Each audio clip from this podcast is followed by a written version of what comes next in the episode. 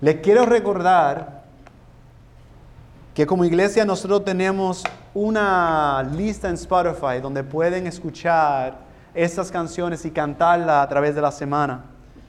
Sabemos que hoy, por ejemplo, cantamos esta canción nueva y no hay un deleite para mí como pastor, no solamente como líder del ministerio de música, pero como pastor, escuchar a la iglesia cantar. Nosotros queremos escuchar a la iglesia cantar al Señor, para eso nos reunimos el domingo. Y entonces le animo a que puedan en el chat de anuncios, puedan ir ahí, escuchar las canciones, aprender las canciones y también si el Señor permite, cantándolas, nosotros buscamos cantar canciones que apunten a Cristo. Quizás alguien le escuche y le pregunta, ¿de qué estás cantando? Y puedas compartirle el glorioso Evangelio de Jesús. Amén. No sé si a ustedes les gustan las historias de grande escala. Cuando pienso, por ejemplo, las crónicas de Narnia, cuando pienso en El Señor de los Anillos, cuando yo era pequeño a mí no me gustaban mucho, pero cuando grande comencé a poder ver y apreciar lo bueno que son y muchas veces los principios que podemos ver. Sus autores querían comunicar muchas veces un mensaje bíblico a un mundo no cristiano. Y quiero compartirles para poder comenzar y ayudarnos a entender lo que veremos hoy que ocurre con el pueblo de Israel y con Dios. Con esta pequeña cita. En su, en su novela El Hobbit, Tolkien cuenta como Bilbo Baggins y una docena de enanos viajaron a la montaña solitaria.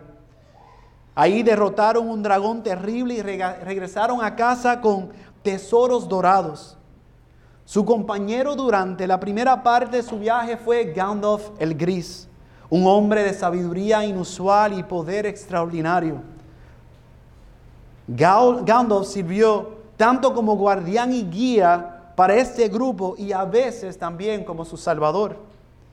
Pero Gandalf no podía estar siempre con ellos.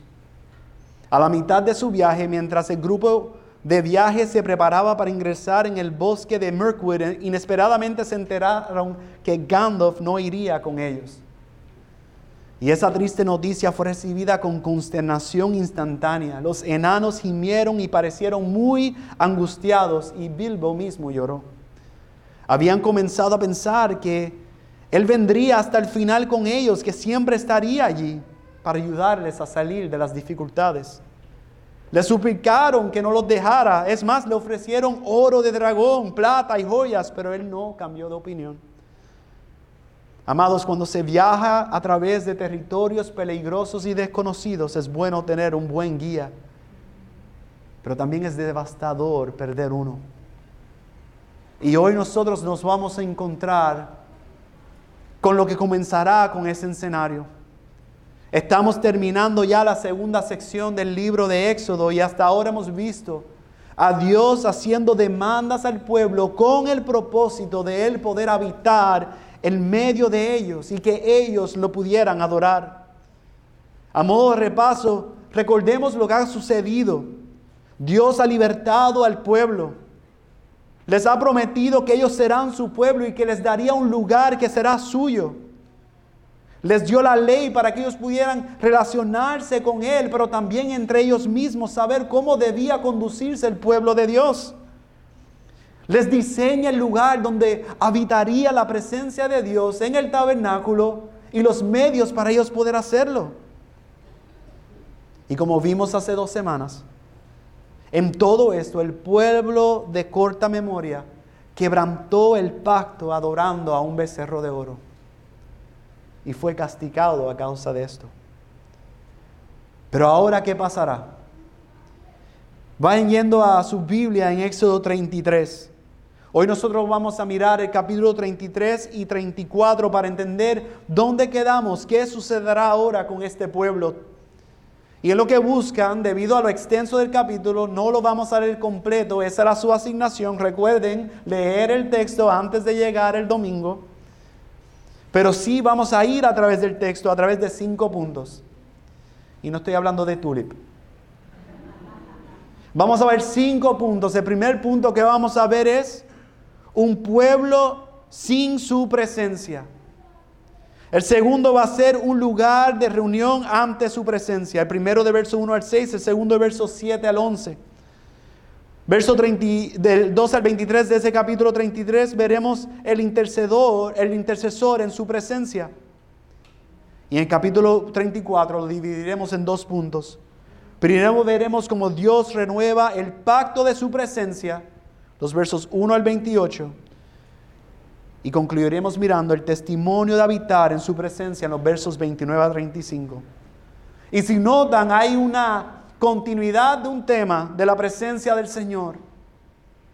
Porque Dios los salvó, para habitar entre ellos. Entonces he titulado este sermón La presencia del Señor.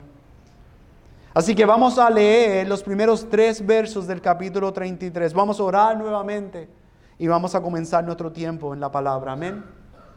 Dice la palabra del Señor. Entonces el Señor dijo a Moisés, anda, sube de aquí tú y el pueblo que has sacado de la tierra de Egipto, a la tierra de la cual juré a Abraham, a Isaac y a Jacob, diciendo, a tu descendencia la daré.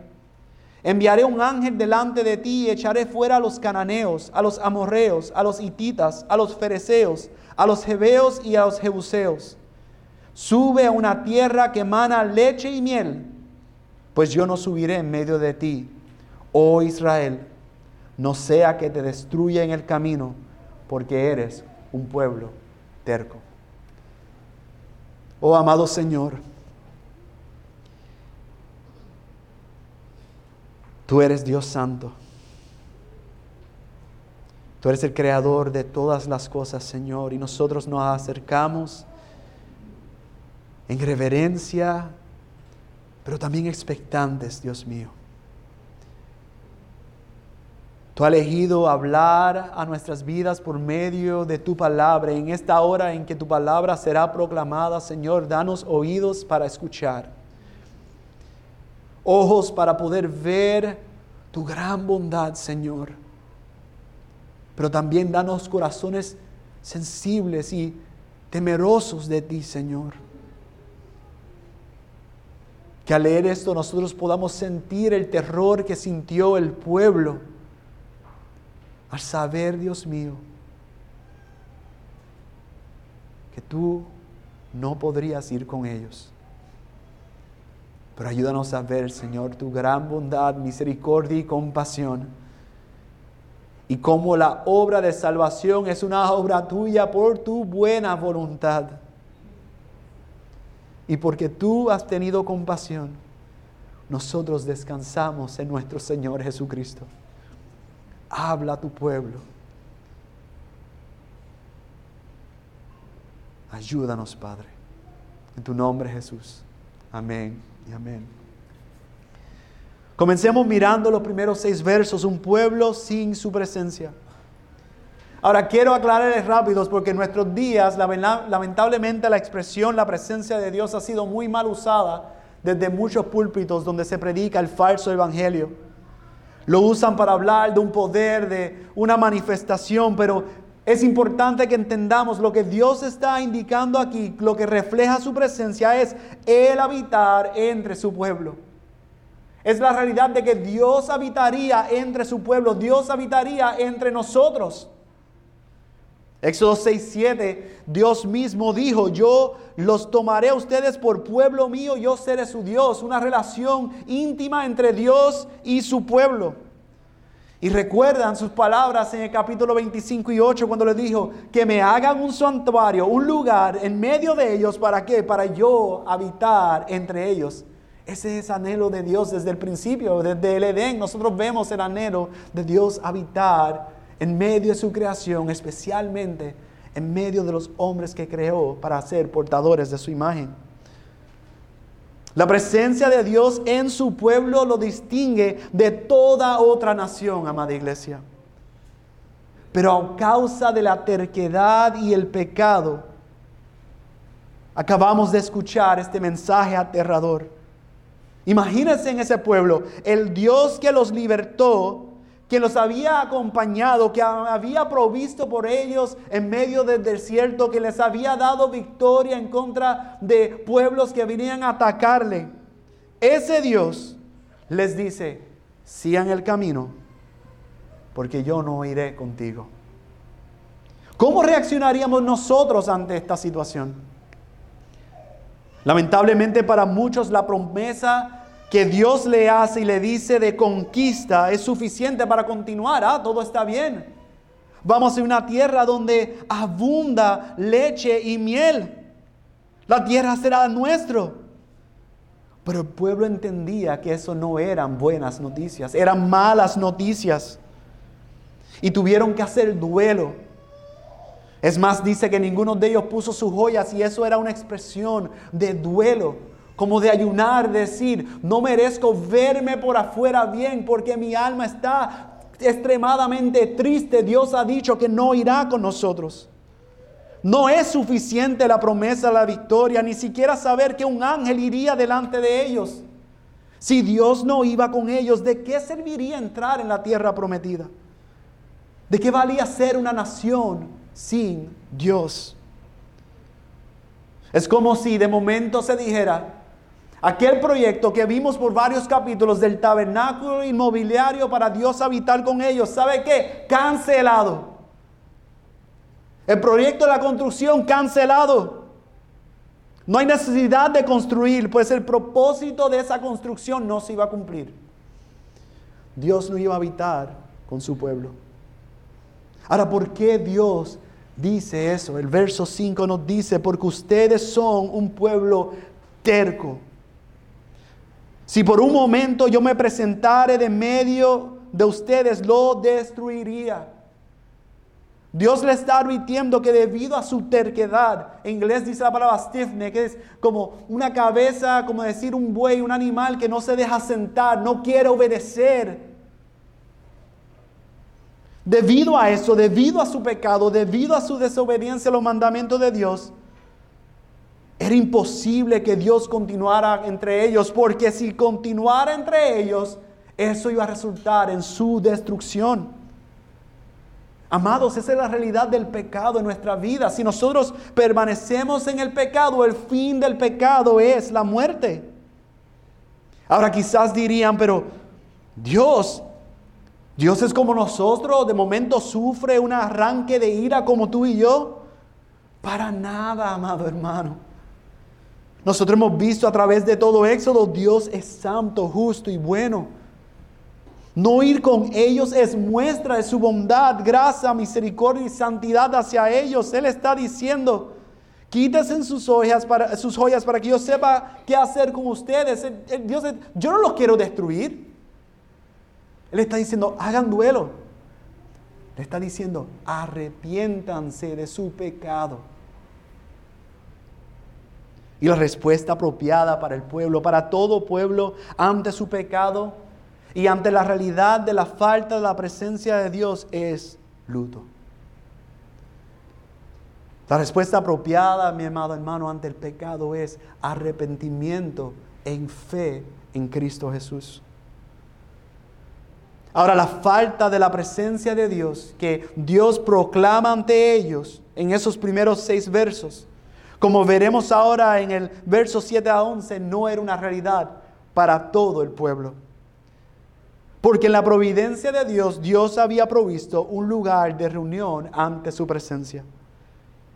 Mira los versos 7 al 11. En los versos 7 al 11 vemos que Moisés acostumbraba a tomar la tienda, o sea, tomar una tienda y lo levantaba fuera del campamento, a buena distancia de este, y la llamó la tienda de reunión. Miren el detalle, este lugar fue establecido fuera del campamento. Recuerden, el diseño revelado a Moisés por Dios era el tabernáculo, estaría en medio del pueblo.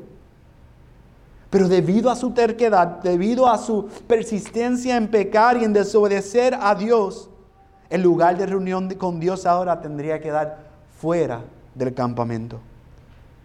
Un lugar donde todo el que buscaba al Señor pudiera encontrarse con Él, pero alejado del campamento.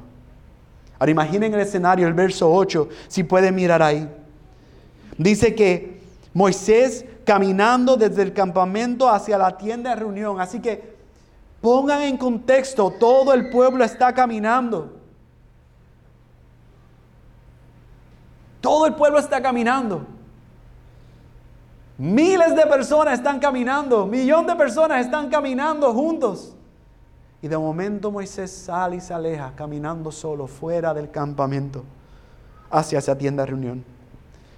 El texto dice que esto ocurriría y ocurría a la vista de todo el pueblo. ¿Y qué hacía el pueblo al ver que Moisés caminaba allá? Dice que se levantaban y permanecían de pie y seguían con la vista a Moisés hasta que él entrara en la tienda expectantes quedaban observando y preguntando quizás qué va a ocurrir. Hasta ver la columna de nube descender y permanecer en la entrada de la tienda. Ahí entonces sabían, el Señor estaba reunido con Moisés. Y en respuesta, el texto nos dice que el pueblo adoraba a la distancia. El verso 10, todos se levantaban y adoraban. Quizás dirán, ah, pues eso todo se ve bien. Moisés sigue reuniéndose con Dios. El pueblo está adorando a Dios, pero hermanos, hay un problema. Hay algo mal que está ocurriendo mal en este escenario. Dios los liberó de Egipto para que el pueblo le pudiera adorar en el monte no para que lo adorasen a lo lejos. No podemos, amados hermanos, adorar a Dios en nuestros términos. Mientras el pueblo adoraba a lo lejos, el verso 11 nos dice que el Señor acostumbraba a hablar con Moisés cara a cara. ¿Ven esa gran diferencia? Mientras unos están adorando a los lejos, aquel que está adorando a Dios conforme a su mandato verdaderamente está teniendo intimidad con el Señor. Y aquí como un fiel ayudante joven vemos a Josué, quien servía como guardia de la tienda. Aun cuando Moisés no estaba, él se mantenía ahí. Porque el lugar de reunión estaba a las afueras del campo, justo fuera del alcance del pueblo. Y su acceso estaba restringido. No todo el mundo podía entrar en ese lugar. ¿Qué ocurría en esa tienda de reunión? Bueno, el texto nos dice que Dios hablaba con Moisés. Y ahora en nuestro próximo punto vamos a ver cómo el autor nos permite ver una oración de intercesión, una de esas conversaciones. Los versos 12 al 23 del capítulo 33 vemos el intercesor ante su presencia. Es interesante, Moisés no está satisfecho con él solamente estar delante de la presencia del Señor. No está satisfecho de que Dios no vaya con ellos. Él le recuerda, este era el pueblo de Dios, así que nuevamente Moisés intercede por ellos. Él intercede por el pueblo y pide que Dios le haga conocer sus caminos. Señor, ayúdame a entender tus caminos. Y también que el Señor considerase que esta nación que estaba a la distancia era su pueblo. Los versos 14, 15 a 16, si pueden verlo ahí, nos dice la palabra del Señor ante la intercesión de Moisés. Mi presencia irá contigo y yo te daré descanso, le contestó el Señor. Entonces Moisés le dijo, si tu presencia no va con nosotros, no nos haga salir de aquí. Pues en qué se conocerá que he hallado gracia ante tus ojos, yo y tu pueblo. ¿No es acaso en que tú vayas con nosotros para que nosotros, yo y tu pueblo, nos distingamos de todos los demás pueblos que están sobre la superficie de la tierra. ¿Notaron lo que ocurrió ahí? Dios le habló a Moisés de manera personal y singular. Yo iré contigo. Tendrás paz, Moisés, yo te daré descanso. Pero Dios, como, pero Dios permite que Moisés como intercesor apele a la gracia de Dios mismo. Moisés sabe que así como Dios ha dado gracia a él, él ahora intercede pidiendo lo mismo para el pueblo. Pues solo por la gracia de Dios ese singular se puede volver plural. Moisés no puede hacer nada de su parte. Es Dios que tiene que extender gracia para él poder habitar entre su pueblo.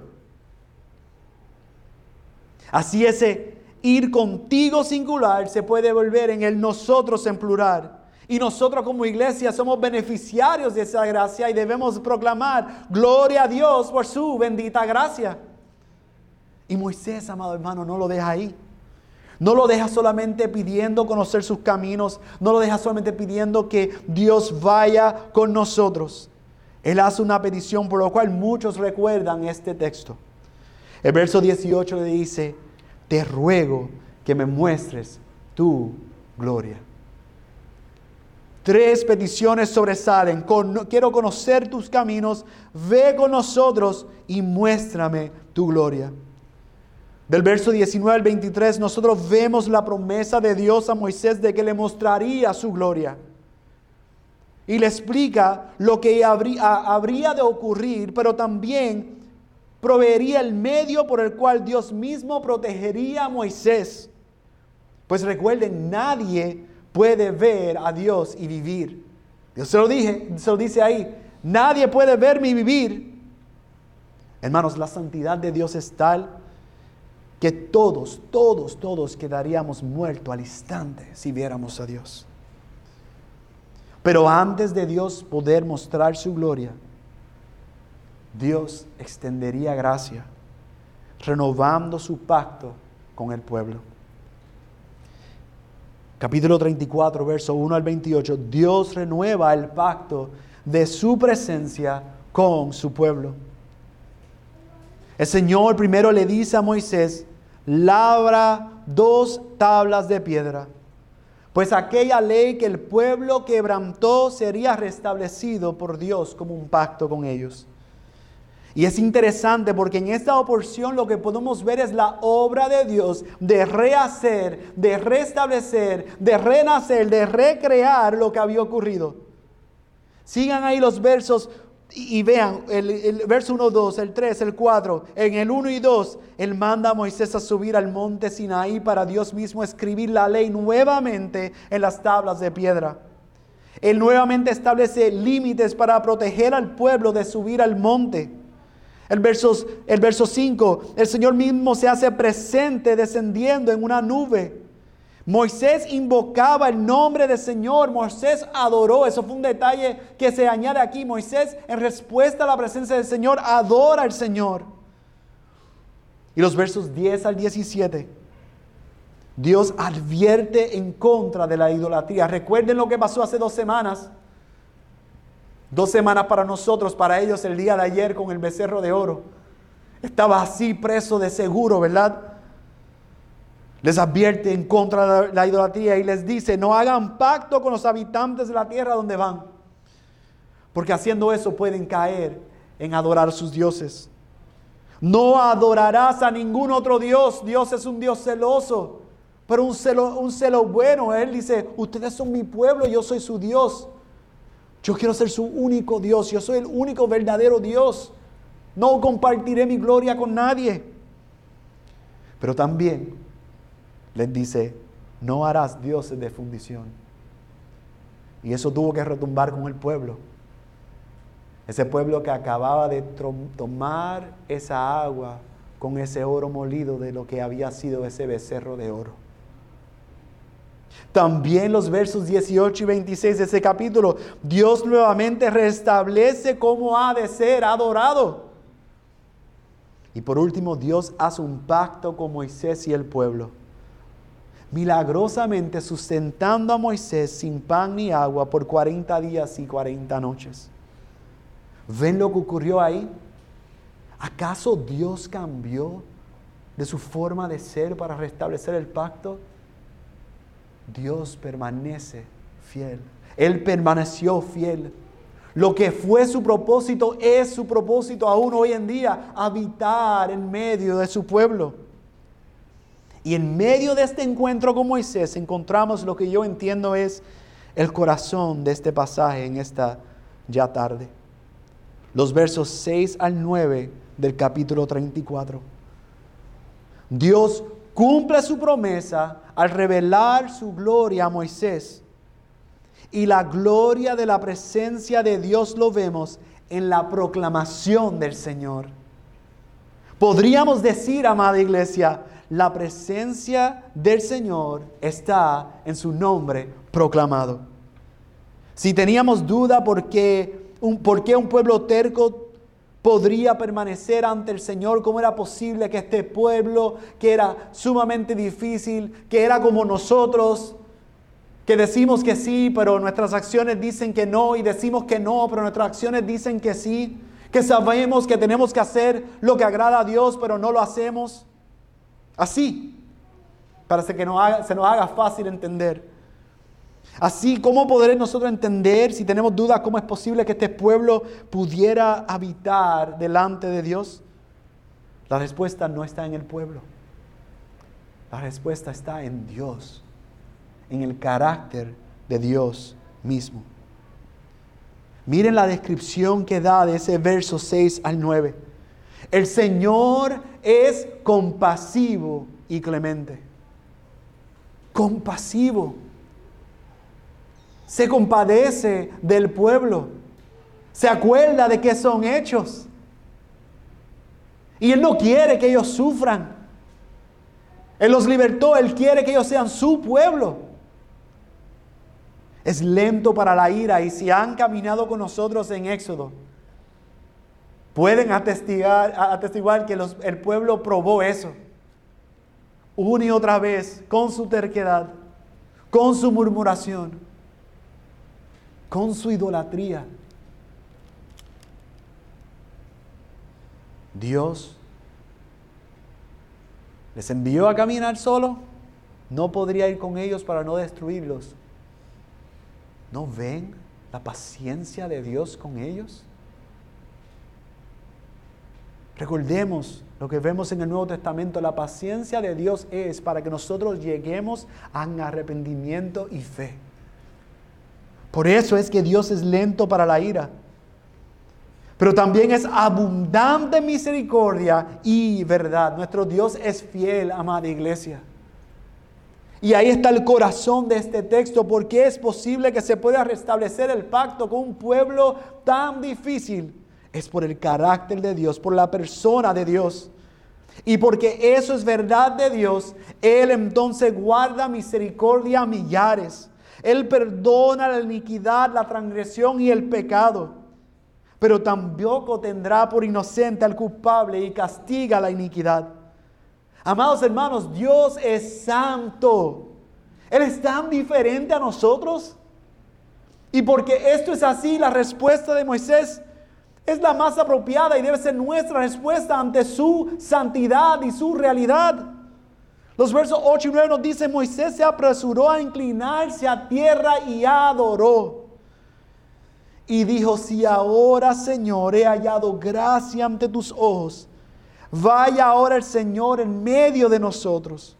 Aunque el pueblo sea terco, perdona nuestra iniquidad, no por quien ellos son, por quien tú eres. Perdona nuestro pecado y tómanos por posesión tuya. Moisés apeló, apeló al carácter de Dios. Su intercesión fue apelando a Dios.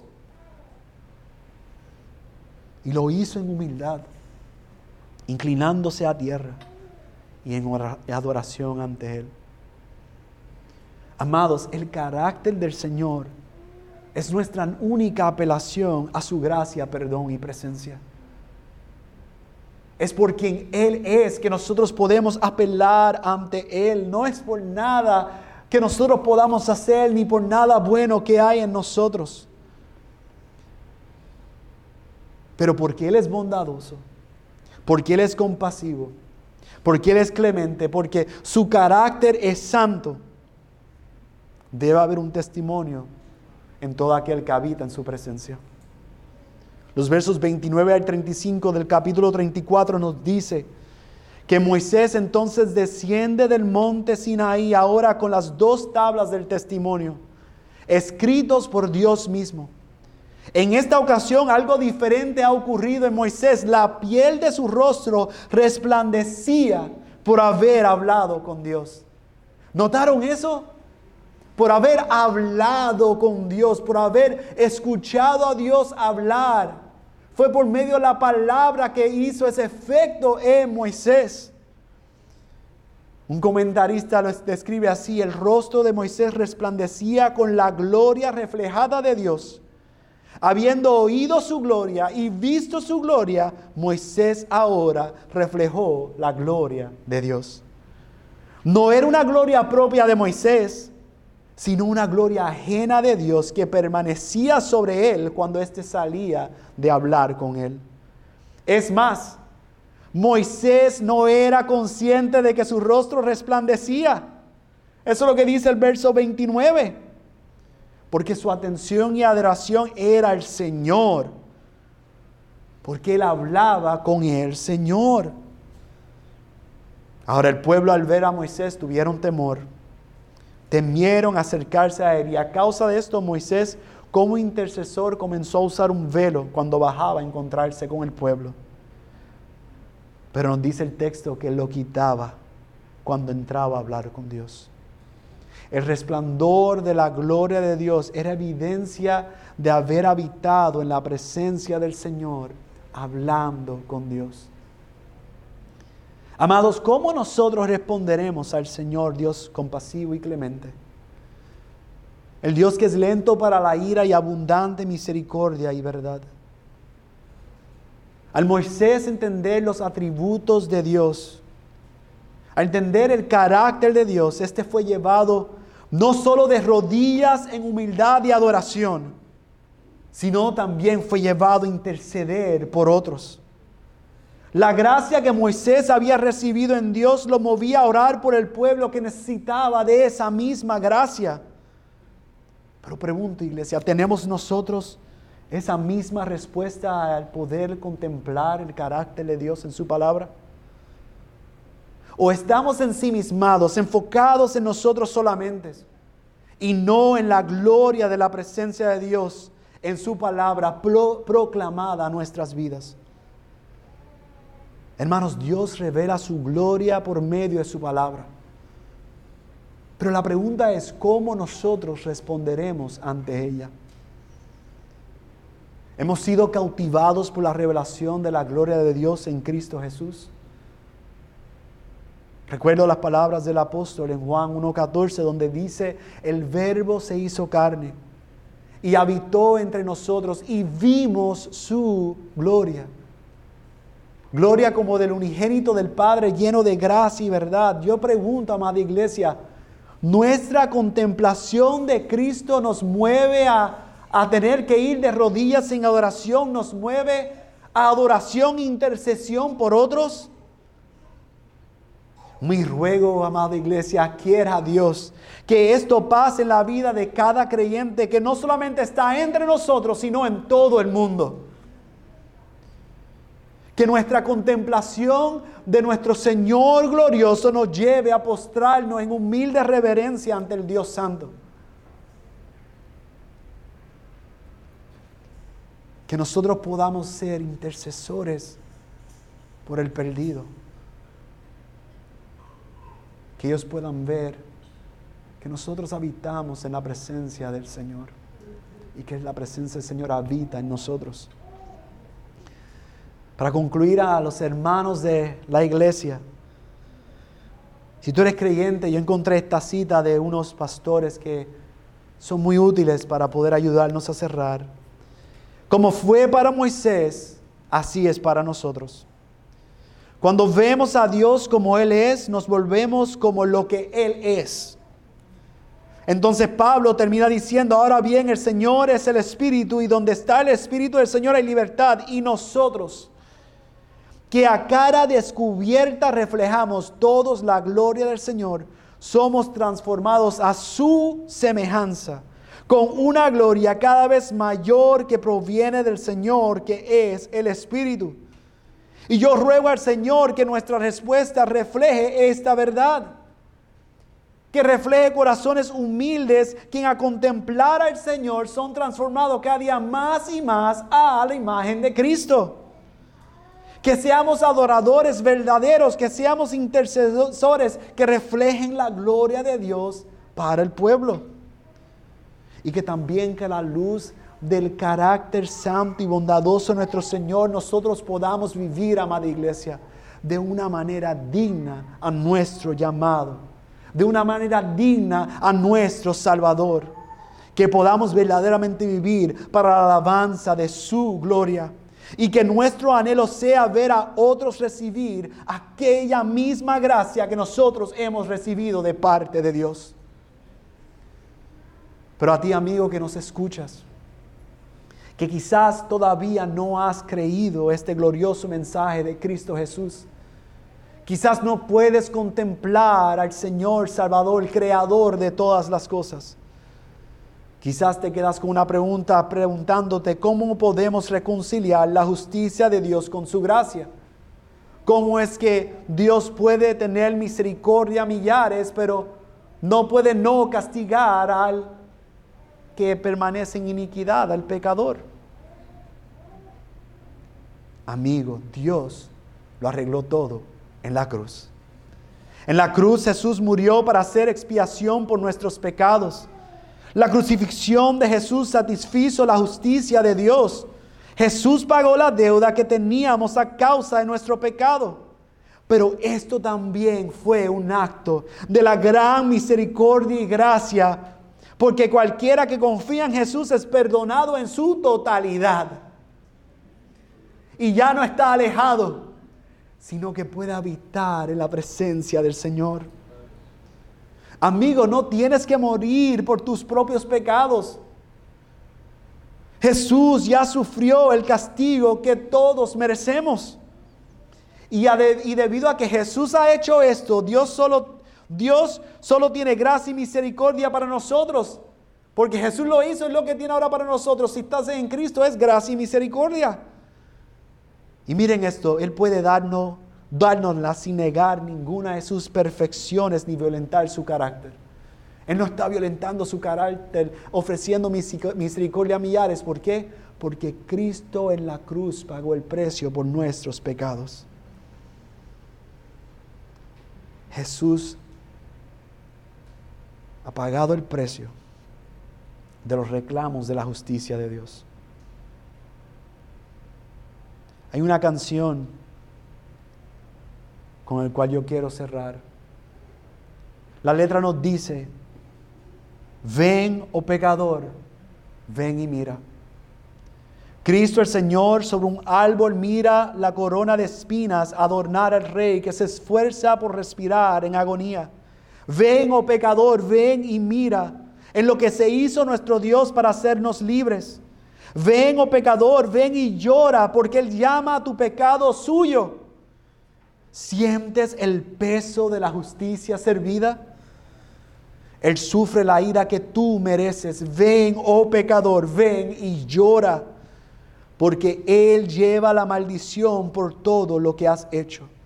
Oh, la maravilla de esta asombrosa escena donde nuestro Salvador sangra o el poder del amor de Dios. Ven y asómbrate. Ven, oh pecador, ven a regocijarte. La misericordia llena este lugar de desprecio porque Él muere para salvar a sus enemigos, para que todos los que se acerquen conozcan su paz. Ven, oh pecador, ven a regocijarse, porque la muerte de Cristo, porque en la muerte de Cristo la muerte es destruida. Así que todo el que cree en Él conoce al Señor como el Dios compasivo y clemente, lento para la ira, grande en amor y fidelidad y que perdona toda clase de pecado. Mi oración es que el que tenga oídos para oír, yo ruego haya escuchado la voz de Dios. Oremos. Amado Padre, que en esta hora nosotros podamos sentir el peso de tu gloriosa justicia. Que podamos comprender que contemplarte, Señor, debe producir en nosotros un cambio de todos nuestros deseos, de todo nuestro anhelo, simplemente para poder habitar ante tu presencia y que esto es una obra de tu bendita gracia y misericordia. Por quien tú eres, Señor, nosotros podemos vivir confiados. Pero si hay alguno entre nosotros, Señor, que no tiene esa certeza, Padre, yo oro que tú puedas salvarlo hoy. Que puedan contemplar tu gloria, tu presencia en la proclamación de tu palabra. Que puedan responder en arrepentimiento y fe. Porque un día nosotros estaremos frente a ti cara a cara. Y al contemplar tu rostro, Señor, todo dolor, todo sufrimiento, toda esta vida parecerá tan pequeña en comparación a la gloria venidera de estar delante de ti. Que podamos vivir esa verdad hoy y siempre, amado Señor. En el nombre de Jesús oramos. Amén, amén. Amada iglesia, respondamos cantando a nuestro Señor.